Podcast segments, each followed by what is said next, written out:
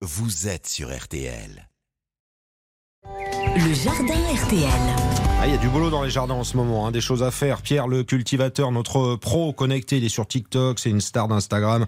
Il vous guide. Bonjour Pierre. Bonjour Stéphane, bonjour tout le monde. Le week-end dernier, vous nous expliquiez comment nettoyer notre sol dans notre potager pour que les choses se passent bien. Et là, l'opération suivante, ce sont donc les semis. Et oui, parce que bon, faire un potager sans semer, ça mène à rien. C'est un peu dommage.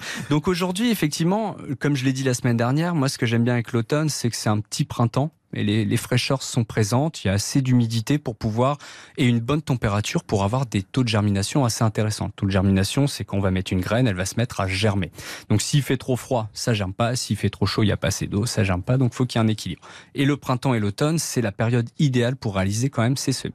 Donc là, je vais vous juste vous expliquer un peu, Stéphane, les gestes à avoir pour mmh. réaliser nos semis d'épinards. On a préparé notre zone et là, on va utiliser un autre outil. Alors, on a tous cet outil, on en a même deux. Euh, c'est nos mains. Moi, j'utilise mes mains pour réaliser des sillons. Donc, des sillons, c'est des petites tranchées qu'on va réaliser sur notre sol, donc des tranchées de 2 cm de profondeur, pas plus. Et une fois cette tranchée réalisée sur autant de mètres qu'on souhaite, mmh. puisque les épinards c'est bon, donc euh, on peut faire plusieurs mètres linéaires d'épinards. Une fois cette tranchée réalisée, on va humidifier cette tranchée pour pouvoir y déposer nos graines. Alors pourquoi j'humidifie notre ma tranchée en fait? C'est pour éviter que les graines bougent de gauche à droite au moment où je vais refermer mon sillon. Ça va permettre de les bloquer. Je vais placer mes graines en respectant l'espacement. Alors l'espacement souvent on les trouve derrière les sachets de graines. Mmh, pour mmh. les épinards c'est 5 cm par exemple. On peut aussi les planter, enfin mettre des graines de façon plus proche, un peu comme les carottes, et après clairsemer, donc retirer pour laisser 5 cm entre chaque plant.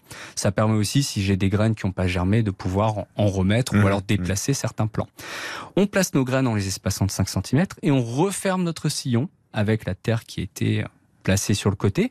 Ou si on veut, on peut aussi rajouter du terreau qu'on a acheté. Hein. Ça permet d'avoir une terre un peu plus légère, puisque le terreau, c'est de la terre mélangée à du compost, donc il y a quand même plus de compost que de terre.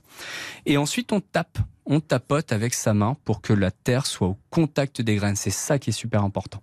Et ensuite, on arrose. Et on fait attention au moment d'arroser. On y va doucement. On y va doucement. On sort pas le jet d'eau complètement. Sinon, les graines, elles vont bouger, elles vont s'enfoncer. Et si on enfonce trop nos graines, elles vont pas germer, elles vont pourrir. Et si elles remontent à la surface, ça va faire le plaisir des oiseaux. Donc ça sert à rien. Ça veut dire que vous arrosez quoi avec un avec un arrosoir et avec son embout, c'est ça? C'est ça, totalement. on que ça fait soit ça. trop violent, quoi. Voilà. Et on peut utiliser, je sais pas moi, sur 4 mètres linéaires d'épinards, on va utiliser 10 litres d'eau. Alors on essaye d'utiliser de l'eau de pluie, de l'eau à température ambiante, et puis on arrose comme ça pour éviter que ce soit violent. Et on peut faire la même chose pour les radis ou pour les laitues d'hiver, puisque ben on sème les laitues d'hiver en automne et on sème les laitues de printemps en hiver. Il y a toujours une saison de décalage. C'est maintenant que ça se joue, les amis. Au boulot, vous avez tous les conseils qui vont bien.